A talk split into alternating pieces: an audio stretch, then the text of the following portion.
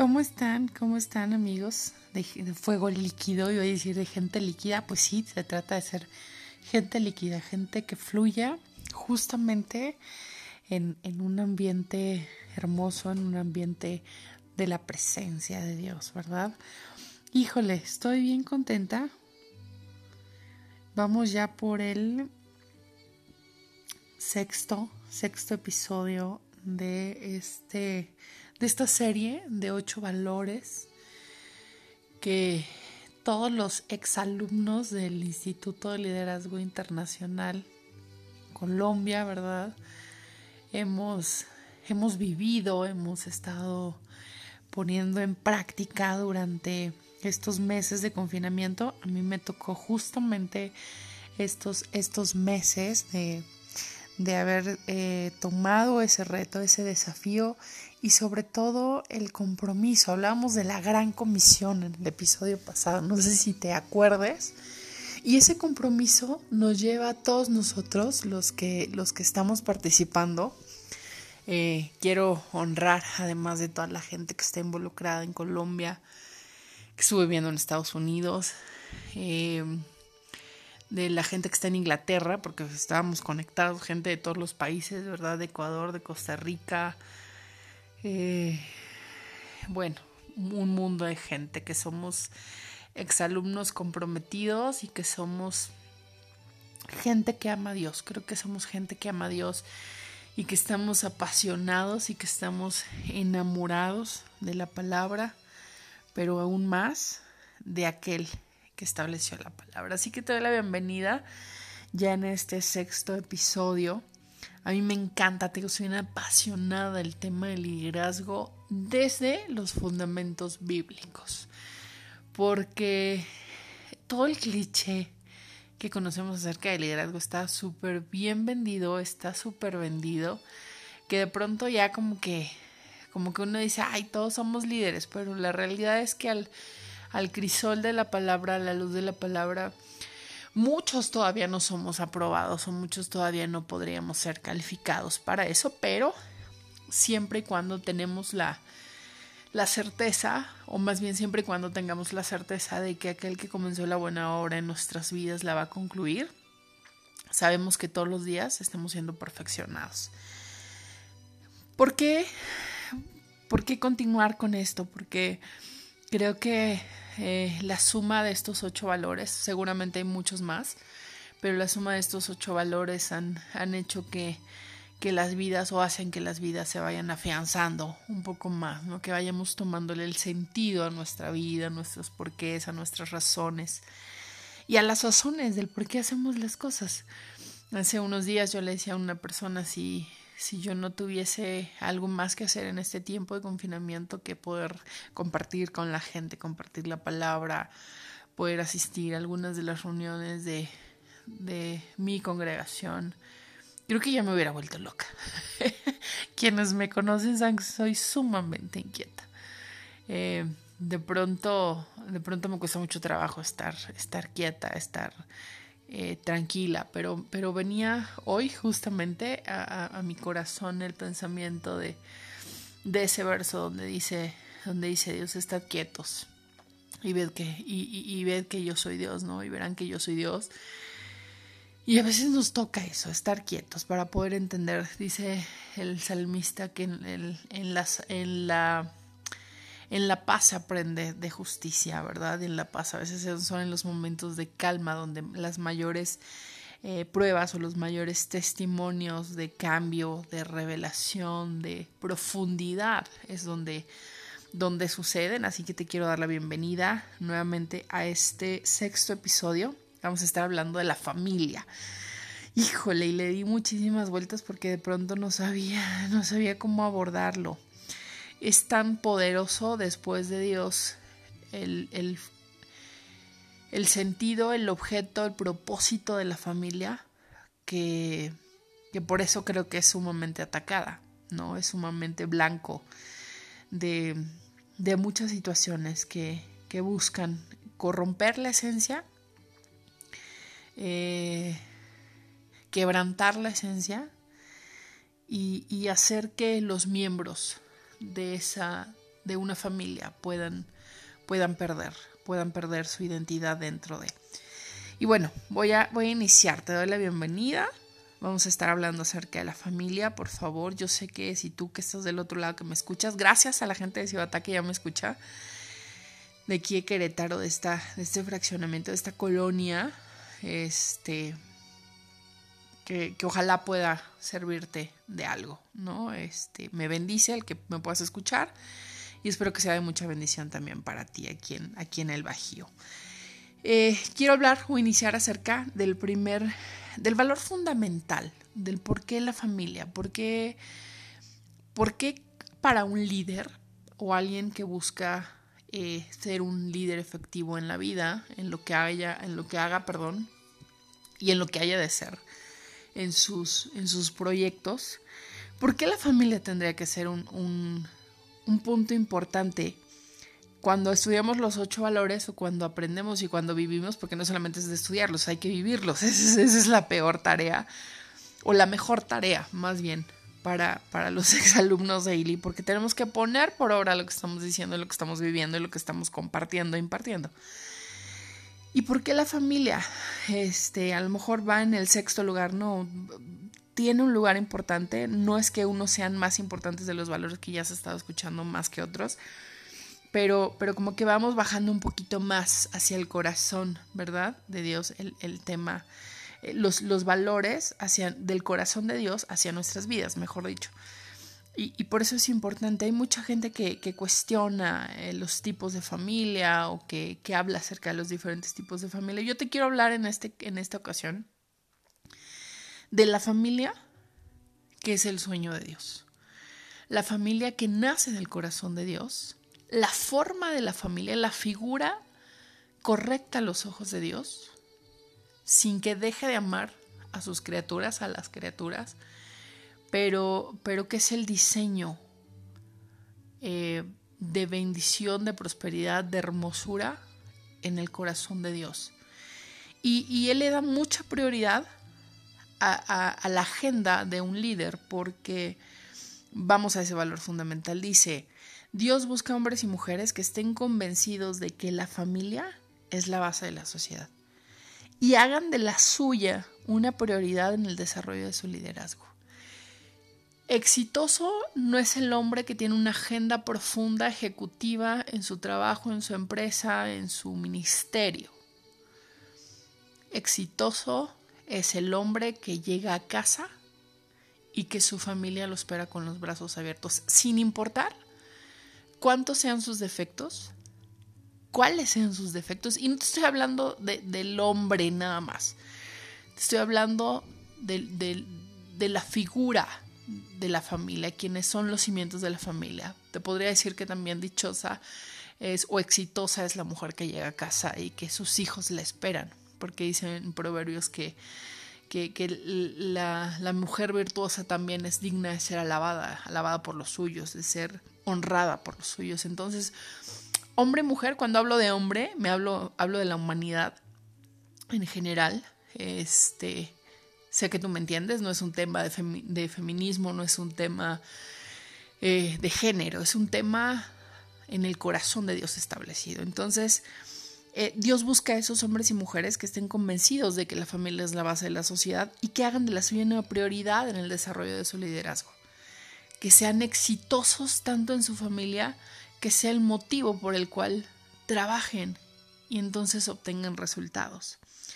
Mucha gente, mucha gente te quiero decir que algunas veces hemos eh, eh, perdido la capacidad de entender la importancia que tiene la familia y la prioridad que tiene la familia en un, en un liderazgo exitoso. Eh, uno de los errores garrafales que yo cometí y te lo hablo con todo mi corazón, que, que yo cometí hace 10 años cuando decidí casarme con mi carrera profesional y con mi vida profesional, fue que estando lejos de mi familia, estando lejos de, de la casa eh, paterna y materna, de la casa del hogar, eh, yo decidí mudarme hacia el sureste. El Señor me llevó hacia allá y más bien lo decidí después de la decisión del Señor de llevarme al sureste, ¿verdad? Eh, pues obviamente estás en una tierra nueva, en un lugar nuevo, en un ambiente nuevo, donde a veces te tienes que poner las pilas y, tomar aire para poder eh, sobrevivir en un ambiente que no conoces. no es el ambiente el lugar del cuidado. Entonces, conforme fui avanzando y avanzando y avanzando, el Señor me dio una gran familia en la fe, una gran congregación a la que amo. Creo que no hay una persona a la que no ame la congregación a pesar de los, de los defectos que tenemos todos y de lo afilada que fui en mi carácter con todos, todos ellos. Pero, pero bueno, pues al no estar mi familia, la casa paterna o la casa materna, ¿verdad? Este, al no estar de pronto y la distancia, pues no es lo mismo, ¿verdad? Vivir en Teciutlán, yo soy originaria de allá, a, tener cerca muy o muy cerca la familia, a vivir hasta la península de Yucatán. Eh, obviamente, pues te concentras uno en los primeros meses en sobrevivir, el sobrevivir al ambiente, a la gente, este, en, colocarte. El Señor proveyó de absolutamente todo, de un trabajo, de una congregación, de una familia en la fe, de un, eh, de un, de un especial sueño para que yo me pudiera desarrollar. Sin embargo, eso le correspondía a Dios. La otra parte eh, me tocaba a mí y, pues al ser humana y al ser imperfecta, me concentré tanto en mi trabajo, en la distancia, en que no podía visitarlos tan a menudo, en las ocupaciones, que por un tiempo me olvidé de que estaban. ¿no? Eh, me acuerdo cuando mi mamá me hablaba para saludarme, le decía, te devuelvo la llamada en cinco minutos y pasaban 15 días. Así de ocupada estaba. Entonces, eh, a veces vamos viviendo, vamos viviendo, vamos viviendo, hasta que llegan situaciones que nos pueden venir a confrontar esa hermosura de vida que tenemos, ¿verdad? Y entonces resulta que nos, nuestros cimientos son sacudidos. Me acuerdo que en el 2016, 2017, febrero de 2017, mi, uno de mis ex jefes me llama a la oficina y me dice, estás despedida de, tu trabajo, ¿no? Es algo que no esperas porque le has dedicado toda tu vida, este, o más bien tus, tu, tu, tu vida profesional, porque comenzó todo allá en el sureste, y, y de pronto dices, ¿y ahora qué sigue? ¿Qué hago? ¿No? Eh, afortunadamente fui becada por el Banco Interamericano de Desarrollo, por el BID, para poderme mover hacia el centro. Y, en ese momento creo que se reordenaron las prioridades en mi vida. ¿Por qué? Porque pues lo primero que tenía que hacer era regresar a ese seno familiar. Entonces, digo, a veces no entendemos la prioridad y no entendemos la importancia. Esos son los objetivos que, que quiero mostrarte en este, en este tiempo que tú me regales. Eh, además de que Dios está buscando gente que ame a la familia, que ponga prioridad, pero también que entienda la prioridad de la importancia, que identifique y aplique principios para poder desarrollar relaciones fuertes, relaciones congruentes, relaciones firmes en una familia, porque finalmente de ahí vamos a salir como hijos, de ahí salimos como hijos. Eso es sumamente importante. Otro objetivo es que podamos ser desafiados. Nosotros, nosotros en ILI hemos sido desafiados por gente que ama a Dios, pero que también ha entendido que después de Dios es su deber, su prioridad amar a su, a su familia, a los suyos. ¿Por qué? Porque es la manera de hacer esa prioridad, ese sueño de Dios una prioridad. Tener a la familia como el número uno en su ministerio y modelar una vida familiar saludable para otros. Y yo te podría poner entre paréntesis para otros cristianos. Me encanta porque yo cuando llego a mi congregación, eh, de pronto digo, ay, voy a la farmacia o voy, aquí porque sé que voy a dedicar tiempo, ¿no? Este, a veces me doy unas escapadas. Obviamente en casa todos, todos, todos saben que es uno de los lugares donde prefiero estar. Me apasiona porque estoy y quiero estar. Y, me encanta, me encanta hace, hace un mes, creo, menos de un mes, me decía mi pastor, le digo, necesito regresar a casa porque voy a hacer comida. Y me dice, me encanta, prefiero que vayas a casa porque la familia es el primer ministerio, tu familia es el primer ministerio. y después regresas y eso me súper encantó. ¿Por qué? Porque desde nuestros padres espirituales entendemos, vemos ese ejemplo y nos guían hacia poder mantener esa, eh, esa semilla que ha sido dada por Dios a nuestras vidas o ese regalo de Dios hacia nuestras vidas como algo sumamente hermoso. Entonces, guay. ¿Qué, ¿Qué, onda con la familia? ¿Por qué? ¿Por qué hablar, hablar, hablar acerca de la familia? Fíjate que es el fundamento de nuestra cultura, es el fundamento de, de, las, de las personas. A través de las familias, a través del, hasta, más bien, a través de las familias se crean las culturas y a través de la cultura, pues se genera la raíz de las naciones, ¿no? A mí me encanta porque hay naciones muy cosmopolitas, es más, hay estados dentro de la República que son exageradamente cosmopolita. Me encantaba mi visitar Mérida porque creo que cada barrio que me encontraba era un mundo de gente de todo el mundo. Y eso, eso me, me encantaba, ¿no? Y esa es la idea de Dios, que nosotros podamos entender cuál es nuestra posición en la tierra y que nosotros podamos establecer esas raíces de la nación de Cristo en el mundo. Sin embargo, esa nación a la que hemos sido llamados como reyes sacerdotes, ¿verdad? Tiene fundamentos y esa, esa nación también tiene desafíos. Porque cuando tú te adhieres por medio de la fe a la familia de Cristo, por el mero afecto y la bondad del corazón de, Dios, él, él, nos vuelve a traer, Él nos atrae a su familia y entonces nos, nos establece dentro de su nación.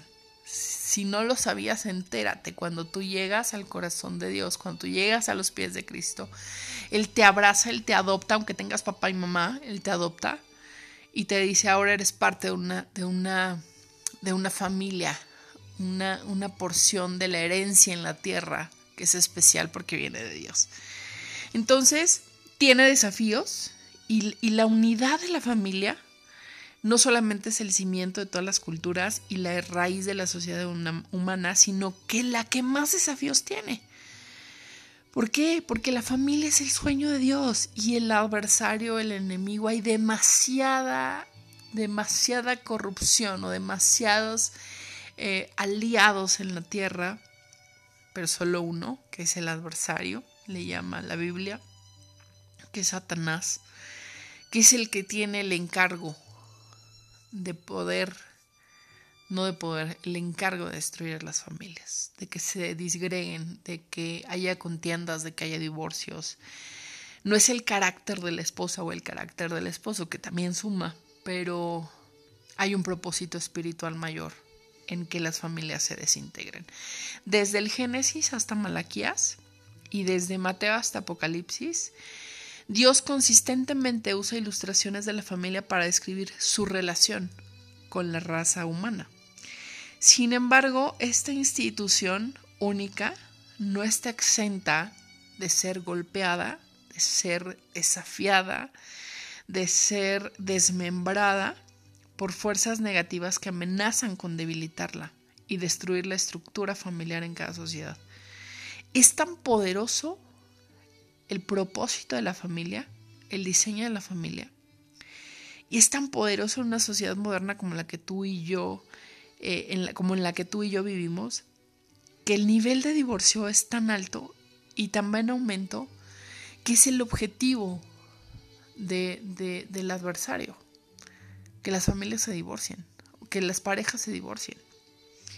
¿Por qué? Porque entonces empieza a disminuir la tensión sobre, sobre ese regalo especial de Dios y empiezan a generarse relaciones rotas porque no solamente se rompe la relación en el matrimonio entre una pareja, entre el hombre y la mujer, sino que vienen los problemas, vienen los conflictos, vienen aquellas famosas riñas donde el pleito Z del año 2020 trae a la memoria el pleito ABCDF del año 1982, 1985, 1999, 2000 y entonces no para hasta que recuerda todos, todos, todos el archivo histórico emocional negativo, sale a la luz y entonces el resultado es hijos con problemas.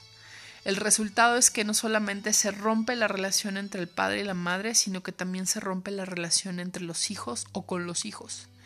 Y entonces empiezan, como dice esa famosa película de Juego de Gemelas, los hijos de él y ella, donde la autoridad se divide. Yo siempre digo que donde hay más de una visión hay división, la autoridad se divide, el respeto se divide porque empiezas a pelear, empiezas a competir por respeto, por quién tiene más, por quién toma mejores decisiones, por quién eh, puede influir más sobre el hijo, la hija, los hijos, sobre quién tiene la razón. Y a la luz de la palabra y a la luz del corazón de Dios, humanamente, si no estás fundamentado en la palabra de Dios, pues te vas a desgastar porque nadie tiene la razón dice la palabra que los planes de Dios son de bien y no de mal, son mayores, son mucho más grandes que los, que nosotros tenemos. Entonces, ahí es donde viene a desencadenar una serie de problemas. Vienen gritos, peleas, eh, violencia emocional, violencia física, eh, problemas de drogadicción en los hijos, problemas de de influyentismo en el sentido de, más bien de malas influencias en las amistades y eso lleva a los hijos a tomar malas decisiones. ¿Por qué? Porque no hay un orden desde la cabeza. Entonces, eh, me, voy más despacio porque de verdad que mira, este, este tema a mí me, me, me conmueve, me impacta y me, afecta. Eh, positiva y negativamente también, ¿verdad? Porque pues finalmente estamos envueltos en una sociedad donde los hogares son el blanco de atención de, y de muerte, ¿no? Y de muerte no física, sino de muerte del amor, del muerte de la unidad, muerte del afecto, de la confianza, del, eh, de muchas cosas. Cuando un hogar, un hogar para ti que eres hija y que escuchas, para ti que eres hijo y que escuchas, para ti que eres padre, que eres madre, que eres esposo, que eres esposa y que de pronto a lo mejor me estás escuchando, eh, el, en el corazón de Dios está que cada hogar, y sobre todo cada hogar cristiano, ¿verdad?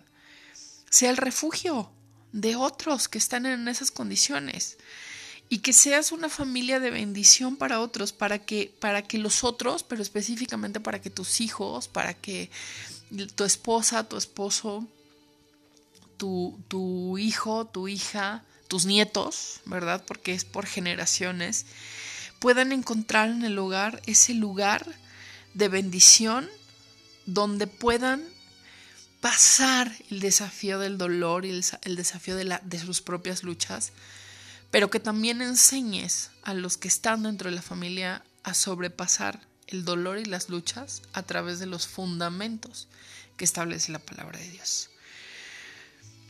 Mi pregunta para ti mi primera pregunta para ti en, este, en estos minutos es, ah, ¿cuál es la situación actual de tu familia? ¿Cuál es la situación actual de las familias de las que te rodeas? ¿Cuál es la situación actual de las familias de tu país en este momento? ¿No? Y, no, me lo, no me lo contestes, pero sí contéstatelo tú, contéstatelo en ese grupo de amigos con quienes estás compartiendo estos audios ¿Cuáles son algunas de las fuerzas negativas y positivas que impactan a la familia de hoy? Como líder, como líder de un proyecto, como líder de una organización, de una empresa, de un ministerio, en una iglesia, ¿cómo afectan todas esas fuerzas a tu familia? Tómate unos minutos, respira, relájate, comparte, retroaliméntate con otros, con los tuyos. ¿Cómo les están afectando? ¿Y qué están haciendo? Para no pasarlas por alto y no dejar que la familia se desmorone. Son minutos que te puedes tomar, le puedes poner pausa y tomarte un día, tres días, una semana, pero toma acción. Te quiero mientras hablar acerca de la perspectiva de Dios para la familia. Cada líder, cada persona cada líder efectivo, cada agente de cambio en el mundo que quiera hacer eso, la diferencia, que quiera cambiar la historia. Y, no hablo de cambiar la historia en el contexto mundial de mañana la cambio, sino la historia comienza a partir de tu vida y del que tienes más cerca. un pasito a la vez, una vida a la vez. Cada, pero cada, cada líder cristiano específicamente necesita sentir el latir del corazón de Dios por la familia. Si no lo tienes, si hoy tú eres uno de aquellos hombres o mujeres que dice, pues ya, o sea, la regué en un momento de mi vida, perdí mi matrimonio, este, ya, no hay manera de, regresar atrás, pero pues sigo adelante y, todavía no logro perdonar, todavía no logro sanar, pero pues mi corazón se cierra, porque si no, más adelante me pueden lastimar y no, no, no quiero seguir eh, sufriendo, no quiero seguir eh, padeciendo por cosas tan dolorosas como esas. Quiero, quiero decirte que, que tú y yo todos los días necesitamos pedirle a Dios que nos dé ese amor, pero sobre todo el amor que Él tiene por las familias y sobre todo el amor, que te revele el amor que Él tiene sobre los miembros de tu familia. ¿Ok? Mateo 22 del 36 al 40 dice, Maestro, ¿cuál es el mandamiento más importante de la ley? Dice, ama al Señor tu Dios con todo tu corazón, con todo tu ser y con, toda tu mente. Le respondió Jesús. Este es el primero y el más importante de los mandamientos. El segundo se parece a este. Ama a tu prójimo como a ti mismo. De estos dos mandamientos depende toda la ley y los profetas. Jesús dijo que no venía a abolir la ley de Moisés, esa es muy fácil cumplirla, o sería muy fácil cumplirla. Pero verdaderamente amar a otros a pesar de los defectos y perdonar cuando ya las relaciones se rompieron, pero mantener el fuego del amor, el, el, el genuino amor, el amor de Dios en las relaciones, es lo más complejo. Amar al que tenemos al lado a pesar de sus defectos es lo más complejo que nos puede suceder. Porque somos diferentes, porque pensamos diferentes, porque hablamos diferente, sentimos diferente, pero ¿sabes qué es lo más hermoso cuando... ¿Sabes qué es lo más hermoso, coma? cuando, cuando todas esas diferencias encuentran su unidad en los principios que se establecen en la palabra, porque entonces Dios no, no, Dios no erra, Dios no, no es un Dios de variación. Dios no se equivoca, nosotros sí. Entonces, eh, el primer prójimo tuyo es tu propia familia. De ahí que tu ministerio y todo lo que tú hagas en la vida se extienda hasta los confines de la tierra. Por eso Dios habla de generaciones. Pero para cumplir con tu vocación de liderazgo, tu familia tiene que ser vista como el primer lugar para servir. O sea, ay, me sacan de mis casillos, me sacan de quicio, me sacan de todo, pero ay, Señor, gracias porque me enseñas que ellos son a los primeros a los que tengo que servir. Y servir no significa ponerte rodillas. ¡Ah! No, eso es servilismo. Servir es amar, es darte, es guardarlos, acogerlos en el mejor de los sentidos. De eso se trata. Yo te preguntaría hoy, segunda pregunta, o segunda ronda de preguntas. ¿Qué es tu familia para ti hoy? ¿Un regalo de Dios?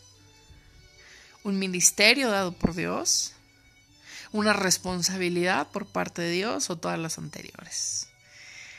Cuando yo dije, pues para mí son todas las anteriores, efectivamente, también era un compromiso de afirmación de que mi familia hoy es un don de Dios. Que tuvieron que pasar muchas cosas para que se pudiera dar, para que se pudiera dar en el orden correcto, en el momento correcto, pero hoy es un regalo de Dios y que yo veo cómo Dios está obrando en mi familia y en mi familia, en el caso de mis padres y alrededor, toda la gente, ¿no? Al mismo tiempo te quiero decir que es el primer lugar donde debemos ejercer nuestra responsabilidad y también el llamado que, Dios nos ha dado a cada vida. ¿Cómo, cómo es el, el, el, liderazgo bíblico y la prioridad que Dios tiene en la familia? ¿O cómo, cómo se cómo se interconectan. Fíjate que primera de Timoteo 3, del 1 al 13, Pablo, Pablito, ¿verdad? El apóstol Pablo, grandísimo el apóstol Pablo, brinda a, sus discípulos dos listas de requisitos para el liderazgo.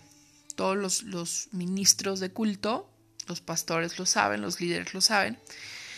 Y Pablo es el más interesado, Pablo, Dios es el más interesado a través de la vida de Pablo en que estos rasgos del carácter y las cualidades personales en las habilidades para el ministerio, para el liderazgo, eh, sean dadas a conocer, pero también se cumplan.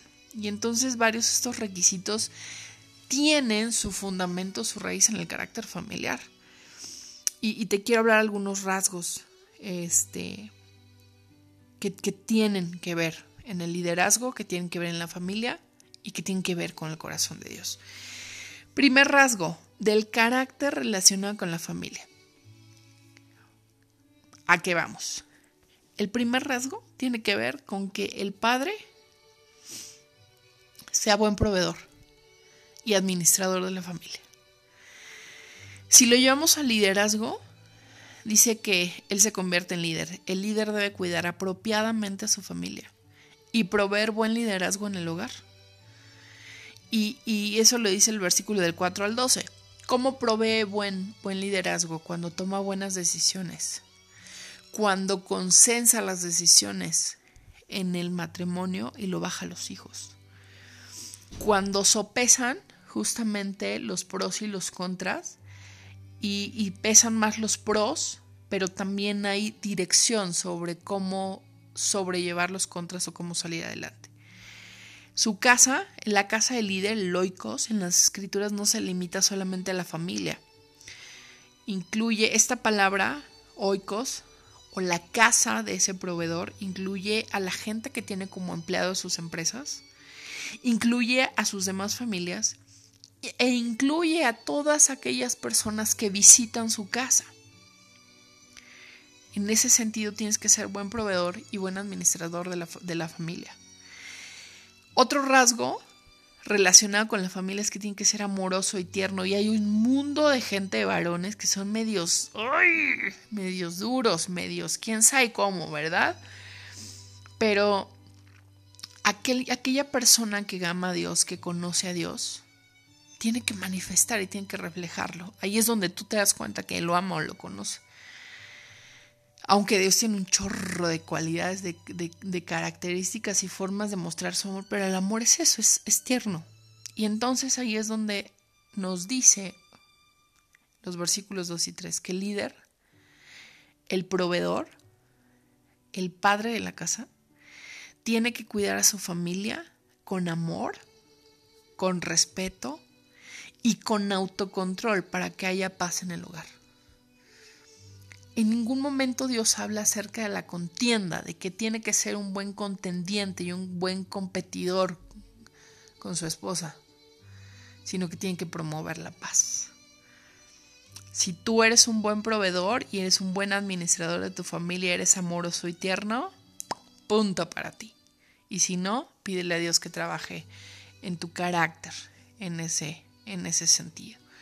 A lo mejor te tocó ser madre soltera, pues te toca trabajar también en eso, ser buen proveedora de ejemplo, económicamente de amor, administrada, amorosa y tierna, ¿verdad? Otro rasgo del carácter que está asociado, del liderazgo que está, está asociado más bien con la relación conyugal. Dice que el líder, el líder de la manada tiene que ser monógamo específicamente el líder cristiano, el obispo diácono, debe estar casado con una sola mujer, versículos 2 y 3, 2 y 12, perdón. En tiempos del Nuevo Testamento este aspecto resultaba vital porque la poligamia era socialmente aceptada, ¿ok? En nuestros tiempos la, la monogamia representa la fidelidad al cónyuge y una relación marital estable. No, no significa que andes de ojo alegre y no significa que hay, bueno, pues proveo de todo, soy amoroso, soy tierno, soy buen proveedor, buen administrador, y eso me da derecho a de vez en cuando echarme una canita al aire. No. En el corazón de Dios la infidelidad no es tema. En el corazón de Dios ni tema ni para nosotras ni para ellos. ¿Por qué? Porque nos conceden un regalo hermoso que es esa ayuda idónea. Y, y ahí es donde comienza el respeto. Ahí es donde comienza el autocontrol y donde habla del carácter del varón. Dice que, que, que, también el cónyuge tiene que ser piadoso. En el versículo 11 Pablo dice que es un difícil requisito que el cónyuge, ¿verdad? O el líder deba tener algunas cualidades, pero, pero si no las tiene, el matrimonio, la infidelidad en el matrimonio representa peligro. Y dice también que no tiene que ser calumniador. La palabra en griego es diabolos. Que no acuse falsamente a otros. Que sea un hombre, un varón cuyo carácter sea templado o esté basado en la templanza y en el autocontrol. Que no se enoje fácilmente. Fíjese que yo tengo, no, no soy iracunda, pero pero de pronto ah, me dices algo y este, no, no lo suelo ser, ¿no? Este, gracias a Dios porque me ha tratado el Señor. Pero hay gente que es, que, es iracundo y que, y que la riega por todo, ¿no? Gracias a Dios en casa, pues cuando de pronto me enojo, es así como que, a ver, ya relájate, ¿no? Entonces, eh, tenemos que ser moderados, pero también tenemos que trabajar en ser personas dignas de confianza. La responsabilidad de tener a un cónyuge, ¿verdad? A una pareja piadosa o piadoso, reposa sobre la cabeza del líder, es más, reposa sobre el hombro de la mujer. Tienes que ser sumamente cuidadoso en que la persona que tú vayas a elegir como tu esposo, como tu esposa, tenga esas cualidades que sea piadoso, que no vaya a andar de, ojo alegre, que no calumnie a otros, que tenga dominio propio, autocontrol, inteligencia emocional, le llaman hoy, o le llamamos hoy, que sea templado en su carácter, que sea moderado, pero sobre todo que sea digno de confianza. ¿Por qué? Porque él o ella, ambos, van a ser los responsables de crear un ambiente familiar en el cual esto suceda de manera natural un ambiente diferente, te quiero decir, no es un ambiente en el cual está la presencia de Dios. Bueno, más bien sí va a estar la presencia de Dios porque Dios está hasta en el infierno, pero no lo va a manifestar, no se manifiesta en el pecado. Dios está en todas partes, en los cielos, en la tierra y aún debajo de la tierra. Entonces, pero no se manifiesta. Y tú y yo somos los responsables de generar un ambiente adecuado y que se haga un ambiente natural para que los hijos vean que ese es el ambiente natural y no el que les venden en las novelas. Y finalmente otro rasgo del carácter está relacionado, del, del carácter y del liderazgo está relacionado con los hijos. Y para eso te exhorta en el, Dios, a través de Pablo, a mantener el liderazgo en el hogar.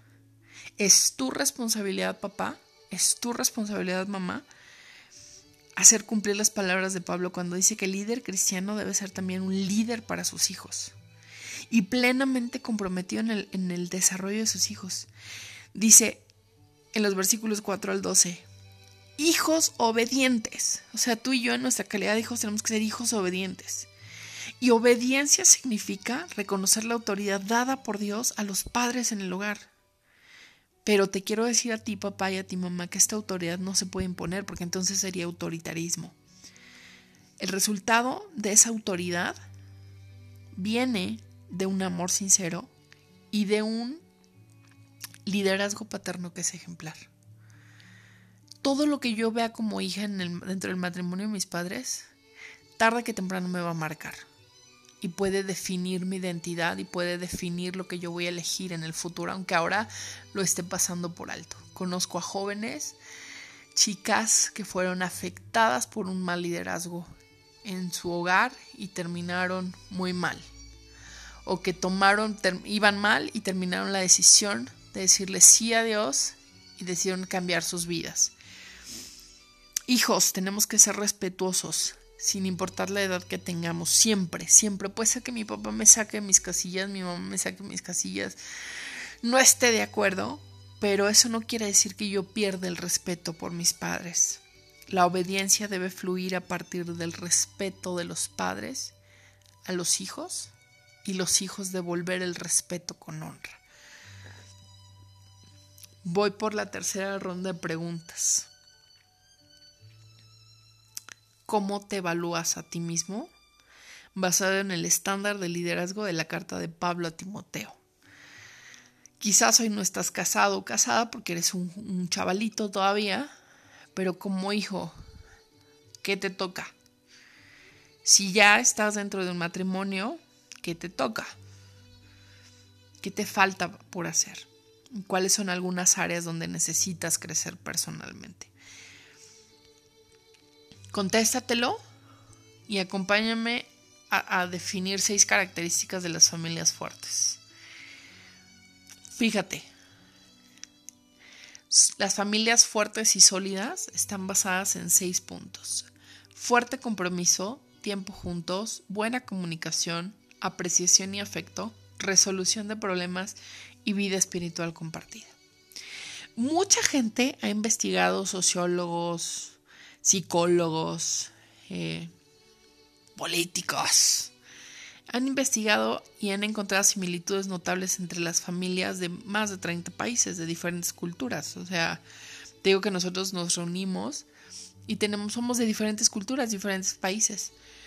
Eh, y las familias se describen como fuertes comúnmente cuando comparten estas cualidades. ¿Por qué? Porque esas cualidades que comparten en común superan las diferencias culturales. Y te voy a decir, todos, todos una vez que nacemos en, el corazón de Dios, él, él nos permite crear nuevas relaciones, restaurar nuestras relaciones, aprender mejor acerca de las relaciones, tener actividades en familia, pero es importante tener actividades comunes y no solamente corrientes. ¿Ok? Entonces, esos investigadores identificaron estas seis características que te las quiero compartir, ya casi estoy terminando. Y, la primera de ellas es el fuerte compromiso. Necesitamos crear valor en las familias y considerar que son nuestra prioridad. Cada miembro de nuestra familia debe estar dedicado al bienestar mutuo del otro, de los que estamos en la casa. Que pasamos tiempo, finalmente compartimos energías, le metemos energías a nuestras actividades y reconocimiento de que todos en algún momento estamos haciendo algún sacrificio por el bien de la unión familiar y sobre todo tenemos que hacerlo de buena gana. ¿Ok? Aspecto número dos, pasar juntos momentos agradables. Las familias fuertes pasan tiempo de calidad haciendo cosas significativas, no nada más, ah, vemos la tele, cada quien en el celular, no. Un estudio de 1500 niños en edad escolar contenía la siguiente pregunta, ¿qué crees que hace una familia feliz? Y pocos niños respondieron que el dinero, vehículos, casas de lujo, televisores o viajes a Disney World hacían una familia realmente feliz. Muchos de los niños opinaron que una familia feliz es la que está activa y que realmente disfruta pasar tiempo juntos. Así que, anótatelo.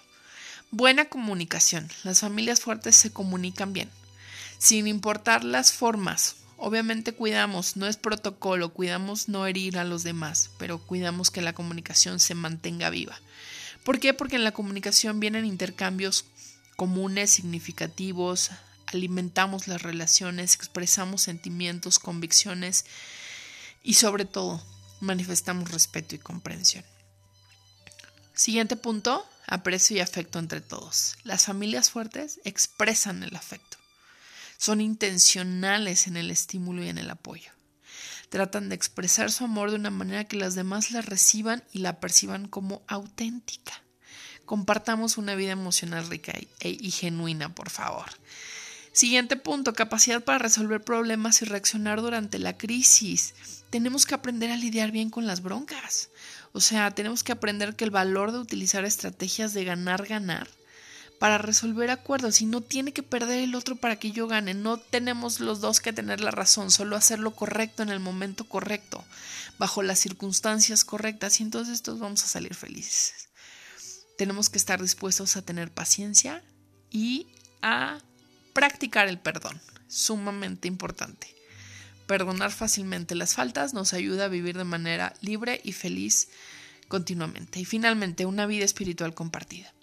Las familias más fuertes tienen una vida espiritual compartida. La gente que conoce las escrituras sabe que la Biblia, la oración y la adoración son centrales. Las familias que experimentan la fe como individuos y como comunidad comprenden la importancia del bienestar espiritual de cada miembro. Somos espíritu, alma y cuerpo. El espíritu, cuando es guiado por Dios, nos lleva a la sabiduría. El alma nos puede jugar chueco porque ahí están las emociones y las reacciones. Y el cuerpo, bueno, deberíamos de operar como un cuerpo en la familia. Celebremos, seamos compasivos, seamos responsables y que la familia sea una gran, gran, gran celebración. De estas características identifica tus fortalezas, tus debilidades, practica el bien y cierro diciéndote que son todas importantes, pero lo más importante es que tú quieras vivirlo o empezar a vivirlo. Dios creó a la familia, era perfecta como el resto de la creación.